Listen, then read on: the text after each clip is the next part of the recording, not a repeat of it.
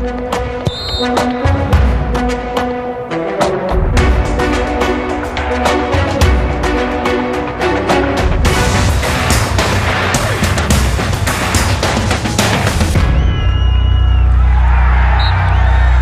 Bem-vindos a mais um jogo jogado na TSF. Às segundas-feiras, Luís Fertas Lobo e João Rosado falam de futebol. Hoje, grande parte do programa, obviamente, dedicado ao derby, ao Benfica Sporting de ontem, o jogo propriamente dito e o que derivou do desfecho do jogo de ontem, mas, inevitavelmente, eh, temos que começar por aquilo que foi confirmado há cerca de uma hora que Cristiano Ronaldo uh, leva para casa a quarta bola de ouro. E, meus caros, uh, é mais um momento marcante, claro, na carreira do Cristiano Ronaldo. Se bem que, uh, João, começaria por ti, este ano era uma inevitabilidade. Era sim, Mário, de facto, considerando tudo aquilo que fez Cristiano Ronaldo e inclusivamente ao serviço da seleção de Portugal, parecia óbvio que a conquista não lhe iria escapar. Hoje é um dia particularmente importante para Portugal. António Guterres tomou posse como secretário-geral da ONU, prestou juramento e há muito tempo Cristiano Ronaldo também prestou juramento dizendo que iria lutar para ser reconhecido como o melhor jogador do planeta. E mesmo quando fez a primeira conquista, quando alcançou a primeira conquista em 2008, não se esqueceu de dizer que tinha como meta primordial alcançar outras bolas de ouro, ser visto como o jogador número um do planeta. E isso, evidentemente, representa aquilo que sempre marcou o caráter e a filosofia competitiva de Cristiano Ronaldo, a ambição de ser o melhor, lutar para o primeiro lugar entre os futebolistas. E se olharmos para 2008, se recuarmos seis anos, percebemos claramente que de então para cá Cristiano Ronaldo só melhorou. Se na altura parecia até um pouco eh, difícil, para não dizer impossível, que um jogador com o seu gabarito, com a sua performance, fosse capaz de subir ainda alguns degraus, aquilo que tem feito eh, Ronaldo, não apenas eh, Ronaldo também, obviamente aqui temos que enquadrar Lionel Messi, o que estes dois têm feito prova que o futebol também é digamos que um, um desporto de superação, mas para ser assim, para um jogador ao longo de tanto tempo se conservar no topo, independentemente de ter umas vezes conquistado o troféu e outras ter perdido para o Lionel Messi, é fundamental ter essa capacidade de superação dentro das quatro linhas, mas sobretudo fora das quatro linhas. E é isso também que, na minha perspectiva em particular, impressiona em Cristiano Ronaldo, ter sido sempre capaz de fazer uma carreira, eu diria, ímpar uh, do ponto de vista social, naquilo que é a sua conduta enquanto uh, cidadão, e simultaneamente ser o, o, número um e às vezes o número dois dentro do relevado. É possível uh, ser craque dentro e fora das quatro linhas e Cristiano Ronaldo fez isso, tem feito essa demonstração, reafirmo. Hoje o Real Madrid já aterrou no Japão, pode conquistar o título mundial de clubes, obviamente é o grande favorito, e olhando para 2017, uh, eh, Mário, creio que pode ser mais um passo, mais uma condição, eu diria, básica para Ronaldo fazer em 2017 aquilo a que se propôs em 2008. Ou seja, nunca ficar contente com as conquistas, sonhar sempre com algo mais e depois de sonhar, trabalhar para isso os meus parabéns para Cristiano Ronaldo, porque foi realmente um, uma conquista que o deixa muito perto de Lionel Messi. Eh, eu lembro-me de termos comentado aqui no nosso programa, em anteriores oportunidades, que parecia de facto um desnível um pouco injusto quando assistimos à conquista de Lionel Messi de maneira consecutiva das bolas de ouro, e não há dúvida que este score, este 5-4 que neste momento ainda favorece Lionel Messi, eh, traduz mais a grande aproximação entre dois enormes eh, futebolistas eh, no plano mundial. Luís, foi o melhor ano de sempre de Cristiano Ronaldo, como ele próprio assume. Em primeiro lugar, boa tarde e um grande abraço a todos. Não sei se foi o melhor ano, foi, acho que os anos dele são todos fantásticos, como os do Messi. Eu continuo a achar que devia existir duas bolas de ouro, uma para cada um. Desde 2008. Em 2007 o Ronaldo ainda, ainda discute a bola de ouro com, com o Kaká. E é o Kaká que a ganha. Foi a última vez que um jogador terreno, vá lá, antes, de, antes dos, dos, dos, dos da estratosfera, Messi e Ronaldo, o Kaká é que ganhou naquela altura e o Messi ficou em terceiro. O Messi é mais novo, dois anos e pouco, que o Ronaldo. E, e a partir daí eles dividem os troféus num ano em que um está um pouco pior, ou, ou, ou um pouco pior, isto, esta, quer dizer, não consegue brilhar tanto o, e o outro consegue, e tem muito a ver também com, com os títulos que, que conseguem. Uh, sobretudo no, nos clubes, o Messi no Barcelona, o Ronaldo que foi passando pelo de Manchester para, para o Real Madrid. Uh, e claro, este ano, com a conquista da seleção portuguesa, foi importante. Agora, ele, ele praticamente não jogou a final sequer, não é? Uh, e, portanto, nós fomos campeões da Europa e o Ronaldo não jogou na, na final, é? fica assim um bocado estranho essa história, na história. Uh, dizer, no entanto, também uma coisa que é importante: esta bola de ouro é que é verdadeira. E agora separou-se novamente os prémios entre a bola de ouro e a FIFA. Portanto, agora este voto é dos jornalistas, já não é dos, dos treinadores e do treinadores, selecionadores e capitães de equipa. Portanto, já voltamos uh, à origem do prémio. Esta é, aliás, até o, o, troféu em si é que é mítico, a bola de ouro mesmo.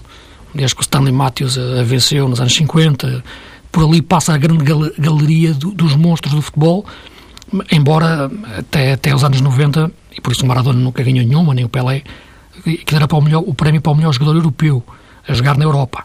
E, portanto, só na era moderna, digamos assim, este troféu atinge, atinge este nível. Uh, e, portanto, até porque enquanto estiveram uh, juntos os, os, prémios, FIFA e France Football, uh, se estivessem separados, em 2010, que ano em que ganhou o Messi, teria ganho o Iniesta, e em 2013, quando ganhou o Ronaldo, teria ganho o Ribéry. Isso estava a ler há pouco, essa entrevista, há pouco, já há uns dias, do diretor da France Football, que, que, portanto, os, os critérios de votação são, são diferentes, porque já não, não contemplava depois os selecionadores e os capitães. Uh, e esta, este ano eu penso que acaba por ser um prémio perfeitamente lógico, mas se me dissesses que ganhava o Messi, também achava. Portanto, uh, e, agora, claro que dentro do nosso lado emocional ficamos sempre eh, contentes de ver o Ronaldo ganhar. Fica sempre atravessada aquela com que o Eusébio não ganhou em 66, uh, ou do Futre em 87. Uh, e repara, não esqueça também que o Figo ganhou uma, não é? É uma dimensão fantástica que o futebol português tem que, e, que, e que conquistou ao, ao, longo, ao longo dos anos. Uh, talvez nos anos 70 tivemos ali um período mais de travessia no deserto em termos internacionais. Mas acho que esta, esta qualidade do, do jogador português, eh, da qualidade da, da, da, nossa, da, nossa, da nossa forma de viver o futebol, porque o Ronaldo uh, construiu-se a si próprio, não é? Quer dizer, é, é, é, uma máquina construída por ele, pelo, pelo, ele é obcecado né, pelo, pelo futebol, pelo, pela, pelo lado físico do jogo que, que construiu. É, é de facto fantástico. E este troféu, veremos se ganha também o da FIFA, mas isso sinceramente não, já não me diz muito. Até pela forma como, como os votos são feitos. Os selecionadores vão votando mais pelas simpatias e pelas pressões que, so, que sofrem do que, do que por outras coisas, a parte deles. Uh, e, e, aqui não, aqui é jornalistas e, portanto, por mais que, que queiram diabolizar às vezes a classe jornalística, não estou aqui para defendê-la, porque, enfim, tem tantos defeitos, mas uh, a análise é mais, é mais sincera. Até, por, até porque o Eusébio não ganha em 66 por, por, porque o, o jornalista português não, não votou no Eusébio. Né? Ganhou o Bobby Charlton. Portanto, isso, isso, e o Futre também não. não. foi o primeiro a ser eleito no ano em que ficou em segundo pelo jornalista português. Ele, há pouco o Futre dizia isso. Portanto, acho que é mais sincero até. Porque não, aquela questão, se eu disser que preferia que o Messi ganhasse, era condenado à fogueira, acho que era, uma, era uma opinião. Este ano acho que Ronaldo. Uh, mas também podia dizer o Buffon. Acho que o Buffon merecia uma bola de ouro. O mundo não acaba no Ronaldo e no, e no Messi. Há mais jogadores de grande nível. Uh, o Xavi devia ter ganho uma, uma bola de ouro em 2010. Já o disse várias vezes nesse ano da, da, Espanha campeã da Europa, e foi o Messi que ganhou. Portanto, acho que também aqui depois entra uma. E foi o Iniesta que ganharia, se, se fosse por este, por este, por este, por este regulamento, a bola de ouro, em 2010. E, portanto, acho que, que esta é, é, talvez de todas as bolas de ouro, aquela que eu, que eu vejo até com mais, com mais prazer e satisfação que, que o Ronaldo ganha. E, e, e, embora tenha, como já referi, como já referi, seja mais velho que o Messi, para, para o ano voltar a ganhar, como é evidente. E o Messi também. Né? São dois, são dois monstros, dois, dois génios do futebol. E é incrível como é que vivem ao mesmo tempo, não é? Porque a gente identificou perfeitamente a era do Di Stefano, a era do, do, do Pelé, do, do Cruyff, do Maradona, e depois tivemos ali um hiato de príncipes, não é? com o Ronaldinho, o Romário, o Zidane, e de repente aparecem dois ao mesmo tempo, Messi e Ronaldo. Nunca existiu na história do futebol dois génios ao mesmo tempo, num nível tão semelhante como existe agora entre Messi e Ronaldo. É um privilégio para nós vivermos, vivermos nesta altura e acompanharmos a, a, carreira destes dois jogadores. Depois termos acompanhado também a do Maradona, mas, mas esta é, é de facto uma época mágica. Muito sinteticamente, para avançarmos para o derby, eh, João, eh, Pep nono, Rui Patrício décimo segundo, muito bem cotados os outros dois internacionais portugueses. É, sem dúvida, inclusivamente o Campeonato da Europa que fez eh, Portugal permitiu esta subida de alguns jogadores que, hum, no caso específico do Rui Patrício, nem sequer uh, compete no campeonato nobre, nos melhores campeonatos da Europa. O Rui Patrício é o digno e ilustre representante da Liga Portuguesa e isso também é um fator que deve ser levado em linha de consideração. O caso de Pepe um pouco diferente, um jogador que representa o Real Madrid, Cristiano que o diga, arrisca-se muito mais a figurar no top 10, por exemplo, da bola de ouro. Pode ser um excelente indicador, uh, Mário, Deus queira que sim, para a bola de ouro do treinador.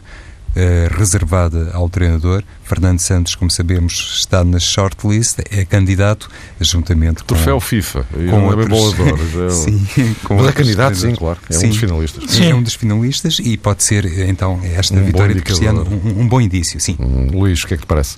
Sim, pode ser, embora eu acho que não, não, há, não, há, não há. Como é, como é que se compara o treinador, um, um, um selecionador de um, de um, treinador de clube? Não, não, há forma de comparar. Repara, eu gosto, gostaria muito que o Fernando Santos ganhasse, uh, até pela, pela, simpatia enorme que tenho com, com ele enquanto pessoa, mas por, pelos méritos que teve ser campeão europeu. Mas o que o Ranieri fez, ser campeão com o Leicester, é uma coisa de, de outra galáxia, é? Portanto, veremos. Espero que, emocionalmente, espero que o Fernando Santos ganhe. Agora, se me disseres quem acho que devia ganhar, era o Ranieri. Uh, tenho que ser honesto comigo próprio. Não, não, não, sei se isto me vai condenar à fogueira ou não, uh, em, em, termos patrióticos, mas é a minha opinião. Uh, agora, são, são votos, são votos diferentes e, e, portanto, penso que, que eu cada vez mais acho que não é que estes prémios façam mal ao futebol, mas uh, acaba por às vezes desvirtuar um pouco o que deve ser um debate normal sem estar só a falar a defender as nossas cores aos nossos países. Claro que ficamos contentes por, por é o que eu já disse, Portugal foi campeão europeu, mas não tem a melhor seleção da Europa. Já o referi, e claro que saltei e vibrei com o gol do Éder. Uh, bom, os lugares que referiste do Pepe e do Rui Patrício, mas chama acrescentar um jogador que eu acho que devia estar nessa lista, que é o João Mário. Acho que ele joga muito e acho que o João Mário era o jogador ideal para, para estar no Barcelona. Acho, acho, que eles, acho que era o André Gomes no Inter e, e o João Mário no Barcelona. Ele encaixava mesmo na forma de jogar do Barça. E acho que era um jogador que entraria bem nesses 10, 12 melhores de, do mundo ou da Europa, uh, se, se, quisermos mais pegar até pelo Campeonato Europeu, mas dentro deste Prémio Mundial de, do ano, uh, o João Mário. Metia-os à frente, quer do Rui Patrício, quer do, do, do Pepe. Posto isto, avançamos para o derby. O Benfica Sporting de ontem deu vitória para os eh, encarnados. Eh, uma das consequências laterais do jogo é o facto do Futebol Clube do Porto ter subido ao eh, segundo lugar. E avançando para todo este quadro, João, prós, contras que derivam do, do derby de, de ontem. Para a equipa do Benfica foi muito importante a vitória diante do Sporting porque permitiu eh, conservar a liderança. Se tivesse sido ao contrário, como toda a gente sabe, o Sporting teria saltado para o primeiro lugar eh, da classificação e, sobretudo, o Benfica teria sido mais penalizado depois daquela inconveniente derrota nos Barreiros frente ao Marítimo. Tínhamos uh, falado aqui e eu recordo-me do Luís, inclusive, ter lançado esse aspecto a propósito daquilo que poderia ser a carreira uh, de um clube como o Benfica no Campeonato Português perante adversários de menor uh, dimensão. E todos nós concordamos que, de facto, tirando um ou outro jogo que teoricamente poderia representar um obstáculo maior, depois, nas outras eh, partidas, tanto Benfica como Porto, como Sporting, iriam cumprir a sua obrigação, fazer o seu papel. Um pouco como está a fazer agora o Futebol Clube do Porto, depois de recuperar a salubérrima eficácia atacante. Não aconteceu isso eh, nos Barreiros com o Benfica, perdeu o jogo. Ontem, perante o Sporting, eh, perdeu na perspectiva estética, na minha opinião. O Sporting eh, jogou mais e melhor, para mim, e tive a ocasião de sublinhar isso eh, ontem na emissão da TSF. Acho que a vitória do Benfica é um pouco injusta, ou simplesmente injusta, considerando o bom futebol apresentado eh, pelo Sporting, que também suportou a tal fatura que tem a ver com um escasso índice de finalização. O que resulta desta partida, ver-se-á já uh, na quarta-feira, quando o Sporting defrontar o Vitória de Setúbal, do ponto de vista anímico, pode existir aqui algum impacto. Obviamente, e lá está, falamos sempre na teoria, é uma deslocação complicada do Sporting ao bom fim, ao contrário do que sucede. para situar. Sim, ao contrário do que sucede com o Benfica, mas claro que as surpresas podem sempre acontecer, ainda mais em cenário da Taça de Portugal. Olhando para o calendário do Sporting, depois vislumbra-se essa recepção ao Sporting Braga, aí sim, eh, quarto classificado, Braga, jogo a contar para o Campeonato Português.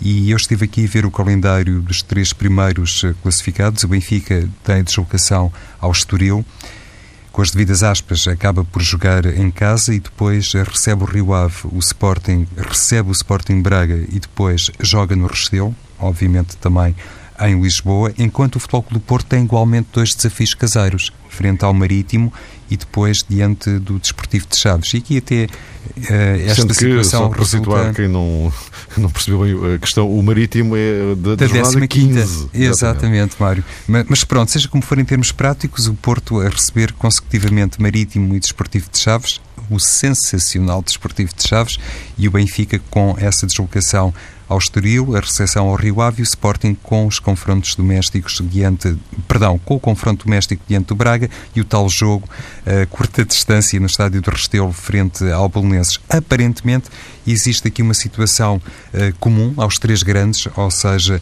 uh, beneficiarem muito uh, do apoio da sua massa associativa nestes seis compromissos, equitativamente distribuídos pelos três primeiros classificados, mas se fizermos uma projeção um bocadinho mais longa, olhando para aquilo que se vai passar nos próximos oito jogos, ao contrário de Porto e, e de Benfica, que têm cinco jogos em casa, o Sporting só tem três, considerando depois as deslocações a Chaves, aos Barreiros, ao Dragão e a Moreira de Cónegos. E nesse sentido, é o tal eh, aspecto do calendário que pode em teoria, prejudicar mais o Sporting face àquilo que sucede com Benfica e agora com o segundo classificado, eh, Futebol Clube do Porto. Portanto, neste contexto em particular, também se abriu em função da derrota no derby aqui uma situação que para mim representa um desafio um pouco mais eh, especial, porventura também mais difícil para Jorge Jesus, em contraponto, se quisermos, com Rui Vitória e com Nuno Espírito Santo. Luís, o que é que te pareceu então o jogo de ontem? primeiro lugar, um grande jogo. Um jogo empolgante, bem jogado, eh, no, no sentido competitivo, na, na, e até na, na, nos treinadores, na forma como cada um tem as suas ideias e as tentou colocar em prática e, e foi um grande jogo. Uh, agora, o Benfica ganhou 2-1, o resultado, para mim os resultados são sempre, são sempre justos, porque é, é, o futebol é assim mesmo, não, não, não, não, não gosto de de analisar os jogos pelos, pelos resultados, uh, como o Sporting também poderia ter ganho o jogo e, e, e, diria exatamente a mesma coisa, que seria justo.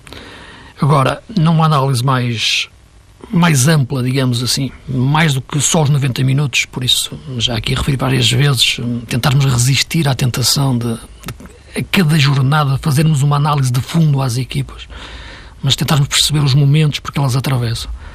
Uh, eu diria que que nesta altura, e olhando para o jogo de ontem, a sensação que me dava é que se o Sporting está melhor, uh, o Benfica está mais forte. Uh, e não estou aqui a tentar jogar com as palavras a dizer, a dizer isto. O que eu quero dizer é que vejo o Sporting a produzir melhor futebol do ponto de vista uh, de construção de jogo, digamos assim, em termos de posse de bola e até na zona de criação atrás do ponta de lança. Uh, a questão do. Embora o Brian Ruiz esteja muito longe do, do seu melhor momento, uh, mas vejo, vejo o Gelson em grande, em grande capacidade de drible. O Bruno César ontem não fez um grande jogo, mas depois o Campbell entrou muito bem. E o Adrian, claro, voltou a fazer mais, mais, mais um jogo de agarrar a equipa.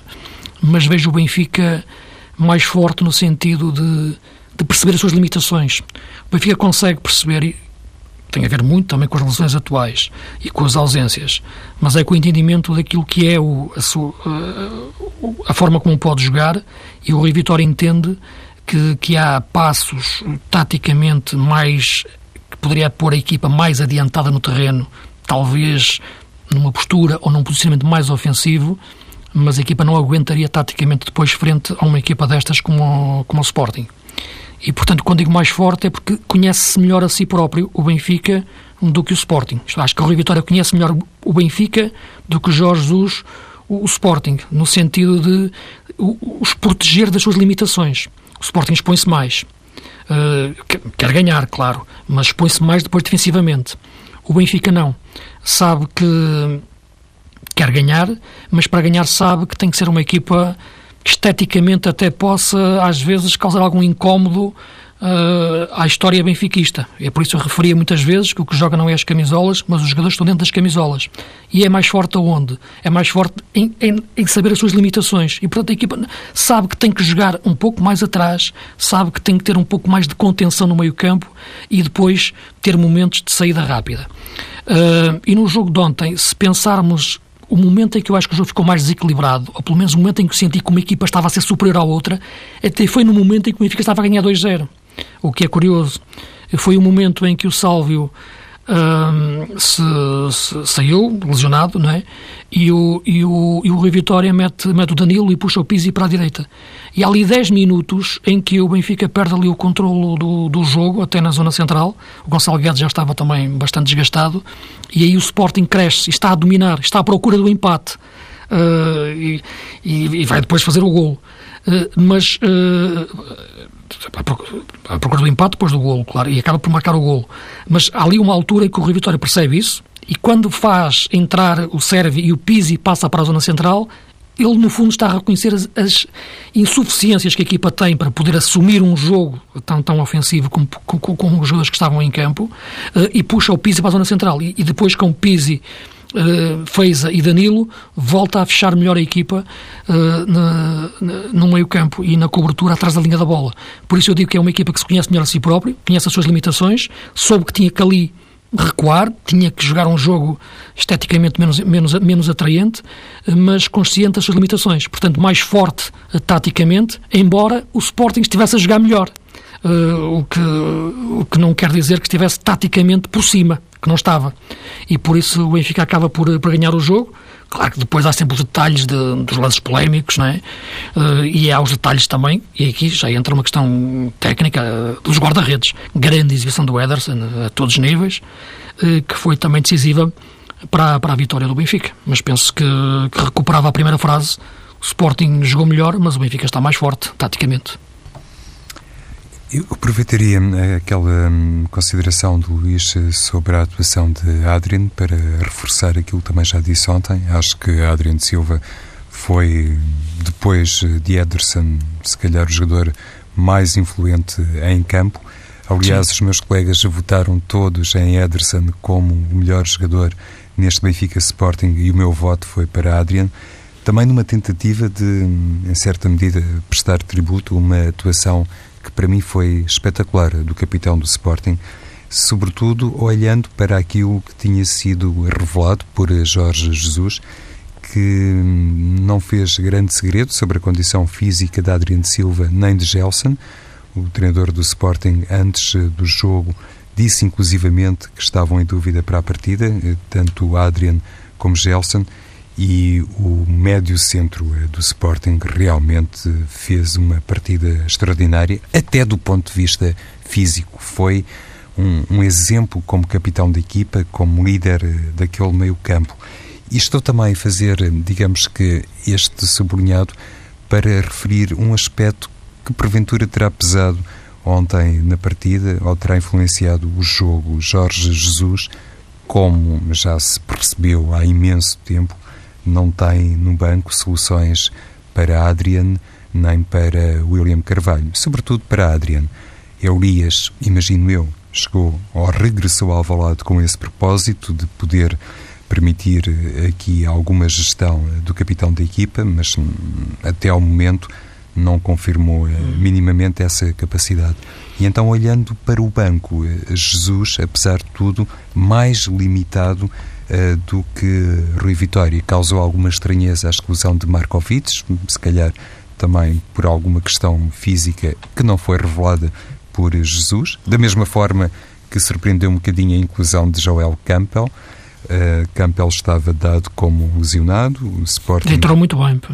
Foi terminante, Luís. Aquele corredor esquerdo do Sporting com Campbell ganhou uma vida e uma dinâmica que, lá está, também se encaixou essa recuperação, essa superioridade leonina uh, naquele que considerei um erro de Rui Vitória quando, durante alguns minutos, colocou Franco Servi no corredor direito uh, do ataque do Benfica.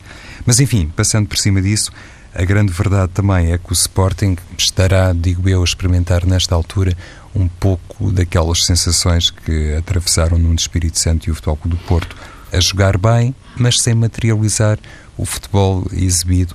Mas isto também tem um lado consolador, ou seja, quando as equipas têm ideias, revelam personalidade e, no fundo, eh, correspondem dentro de campo àquilo que é idealizado pelo treinador, eu também acho que existe margem para se pensar que mais semana, menos semana, os resultados necessariamente irão aparecer.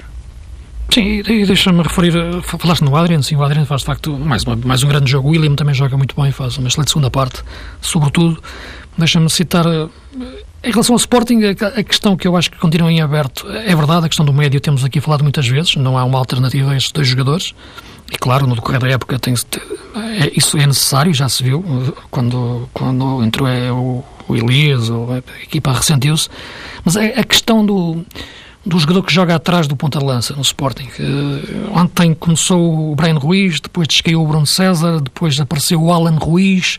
Uh, aliás, o Campbell, quando entra, é para jogar nas costas do, do Bas Dost, uh, depois é que descai na faixa.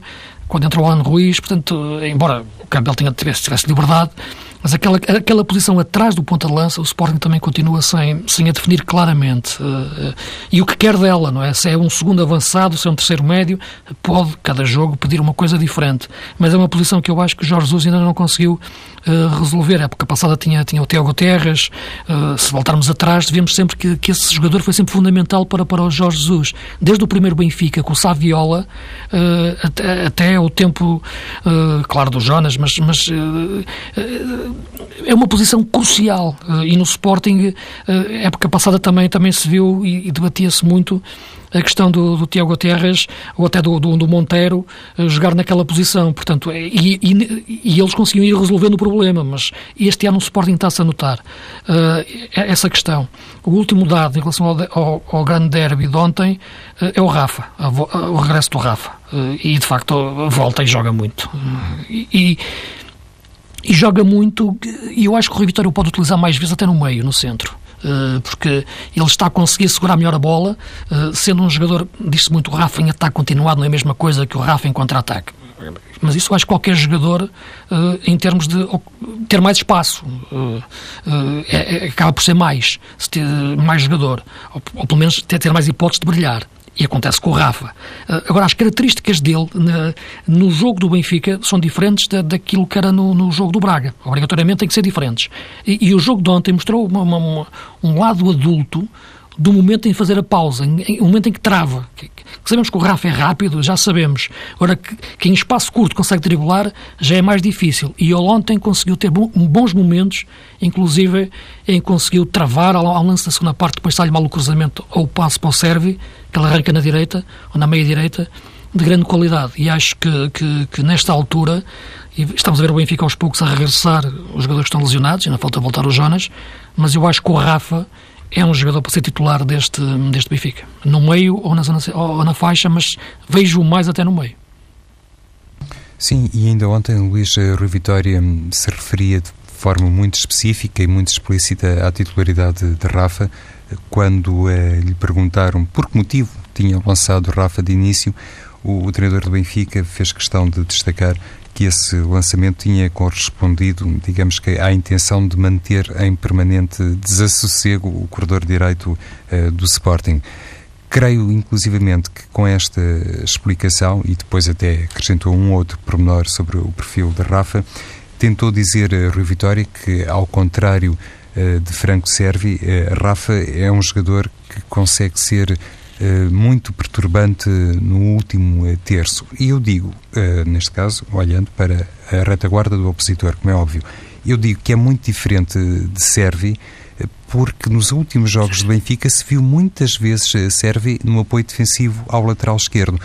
Ontem, Rafa, pelo menos de acordo com aquilo que recolhi do jogo, não se viu tanto no apoio a André Almeida, porque efetivamente do outro lado existiu, digamos que, uma Preocupação nova com Rafa. Percebeu-se que João Pereira, em certa medida, não aguardaria, digo eu, a titularidade de Rafa e houve essa prudência também por parte de Jorge Jesus. Eh, viu-se Gelson a assumir muito, como é natural, as iniciativas de um contra um, mas não me recordo de muitas jogadas de articulação entre João Pereira e Gelson Martins, porque João Pereira estava muito, muito atento a Rafa. Bom, meus caros, uh, agora... Havia mais coisas para dizer do derby. Pois, temos, temos há pouco tempo. Mesmo, mesmo, até a última alteração do Jorge uhum. Jesus, não é? quando tirou a base dócil mas do André, eh, que é Isso, algo que sim. causa alguma perturbação ver aquilo, não é? porque eu percebi, o base dócil desgastou muito a equipa. Em primeira é? instância, é? o base dócil, também, tal como nós, também não percebeu muito bem. Sim, eu também vi-se, aliás, ficou visível. Aliás, os jogadores já sabem que naqueles momentos as câmaras vão ter com eles e, portanto, já, eles já fazem daquilo um espetáculo privado, não é? Uh, mas o ele, ele, já tinha feito isto noutros jogos, porque o André entra depois do Basot desgastar as equipas adversárias. E o André às vezes movimenta-se bem, uh, mas só que ali era diferente, não é? Estávamos num momento do jogo em que o Benfica baixava linhas e o Sporting cada vez mais tinha que ter presença na área e, sobretudo, o jogo aéreo forte do, do Bas Dost. Acabou por ser uma alteração que não, não, que não trouxe muito à equipa mas, mas vamos em frente, porque temos pouco tempo agora também. Exatamente. É, é e temos que uh, espreitar ainda, gostava de saber o, o enquadramento do Futebol Clube do Porto, porque uh, o, o, Porto sobe a segundo classificado e o, o Porto que uh, reaparece com uma veia goleadora. Uh, enfim, bem sei que as circunstâncias de Santa Maria da Feira também são muito peculiares. Uh, o Feirense jogou o jogo praticamente todo com 10, não é? Uh, mas, enfim, por culpa própria, claro. Agora, o, mas o que é verdade é que o, Porto passou para um, um score uh, muito significativo na linha do que tinha feito com, com, com o Leicester. é este o momento, a oportunidade pela qual o Porto esperava para se contra-atacar, no fundo, que, que, é algo que não se tinha visto muito neste, neste campeonato, por parte do Porto até agora, com aqueles empates que pareciam infindáveis, Luís. Em princípio, sim, eh, porque, como é evidente, houve ali um desbloquear, aquele gol do Rui Pedro Braga no último minuto, já no tempo de descontos, eh, houve aqui um desbloqueador emocional da, equipa. Eh, é verdade que os dois jogos seguintes estiveram contornos muito especiais. O Leicester jogou com uma equipa secundária, não foi a mesma equipa que enfiou 4 ao Manchester City ontem. Uh, mas seja como for, uh, havia que ganhar e 5-0, ninguém dá por acaso 5-0 a uma equipa que, que foi campeã inglesa, com jogadores que fazem parte desse plantel. Uh, e ontem o Feirense bateu-se bem, mas o Torreferes ficou logo reduzido a 10 muito cedo e, portanto, é uma equipa com muitas limitações. Veremos agora nos jogos seguintes a consistência desta ideia de jogo do Nuno e digo esta ideia com nomes próprios diferentes, porque agora joga com extremos, o Brahim e o Corona. Joga com extremos, mas atenção, a profundidade continua a ser dada pelos laterais. Uh, continua a ser uh, o Alex Telles e o Brahim, eh, perdão, o Brahim, o, e o Maxi que vão buscar a linha, a maior parte das vezes. E, e, o Corona e o Brahim procuram muito a zona, a zona interior, mais o, mais o Brahim por natureza. Agora, eu acho o papel, o, o jogador mais importante nesta não é, ia dizer nova ideia, não é? Mas nesta nova, nesta nova nuance da, da, da ideia do Nuno, é o Oliver estar a jogar numa zona mais central do terreno aí sim, eu acho que a equipa melhora na organização de jogo, na visão de jogo, no passe, na circulação uh, e consegue ter mais critério. Ele, quando estava a jogar com o Otávio na, na, esquerda, o Oliver jogava ali um pouco na meia esquerda e o Otávio vinha um pouco para dentro, quase à procura da posição de número 10. E, e, o Oliver ficava ali entre a meia esquerda e a zona central, ficava um jogador um pouco híbrido, digamos assim. Jogava bem, mas, mas não era tão organizador como agora está a ser, jogando um pouco à frente do, do Danilo. E nesse sentido, parece-me que, que dá à equipa um critério de jogo. Aquilo, quando às vezes eu te dizia que gostava de ver o Rubem Neves fora da equipa, às vezes é por me gostar ver, falta, não ver na equipa um jogador que varia o sentido do jogo com facilidade de um lado para o outro, de flanco para o outro. E, e o Oliver consegue fazer isso, com qualidade de passe e visão de jogo. E acho que esse é dado mais importante no Porto atualmente, é ver o Oliver na zona central. E isso corresponde claramente também a um triunfo por parte de Nuno Espírito Santo, porque nestas situações eu penso que é muito importante fazermos o reconhecimento dos méritos eh, da equipa técnica e do líder da equipa técnica quando mais uh, recentemente Nuno Espírito Santo se referiu pela segunda vez e de forma pública às ideias que tinha para o Futebol do Porto. Mesmo nessa altura houve gente que desconfiava um bocadinho desta capacidade de mobilização de Nuno Espírito Santo e da sua capacidade, sobretudo, para uh, reorganizar o Futebol do Porto e fazer uh, do Porto uma equipa vencedora. E acho que Nuno Espírito Santo, depois daquela primeira conferência de imprensa em que surpreendeu uh, meio mundo e que causou algum impacto, manteve-se corajosamente fiel às suas ideias, aos seus eh, princípios, acreditando convictamente no seu trabalho e, sobretudo, demonstrando aos jogadores que era possível chegarem a este ponto. Bem entendido, eu acho que estamos, nem sei se estamos a meio do caminho. Isto é válido para o Porto, como é válido para todos os outros clubes, sobretudo para aqueles que concorrem para o título português. É se calhar, eh, prematuro tirarmos grandes eh, ilações, mas é evidente que o Futebol do Porto eh, melhorou e melhorou não há conta de nenhuma chicotada psicológica, não há conta de nenhuma transformação radical, não há conta da contratação de novos jogadores, mas, sobretudo, há conta daquilo que são as crenças e a capacidade de trabalho de Nuno Espírito Santo. E essa forma de fazer, digamos que, um reagrupamento uh, das forças e de reencontrar uma equipa com uma linha dentro de campo que conduz uh, ao êxito, isso tudo pertence eh, ao treinador do, do Futebol Clube do Porto e mesmo antes de saber o que é que vai acontecer nos próximos uh, jogos, parece-me que o mais importante, e por isso eu há pouco também falava de Jorge Jesus, é ter este reconhecimento que um líder também se faz dentro e, e fora de campo. E, é por isso que eu há pouco chamava a atenção para aquelas duas conferências de imprensa de Nuno Espírito Santo.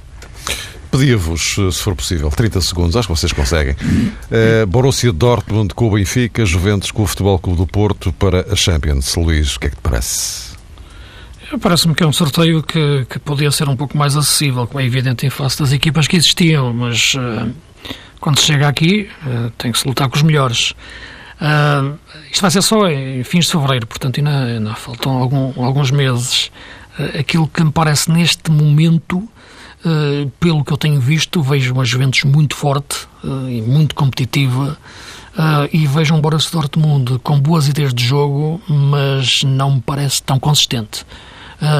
e portanto veremos como é que as equipas irão chegar a fevereiro também o crescimento do Benfica e do Porto, como é que irá ser feito. No Benfica até nas recuperações dos jogadores e no Porto a tal consistência da ideia de jogo se manter ou não, porque a equipa está bem agora, mas atenção, vem agora também dois jogos seguidos com o Marítimo e com Chaves em casa que são complicados.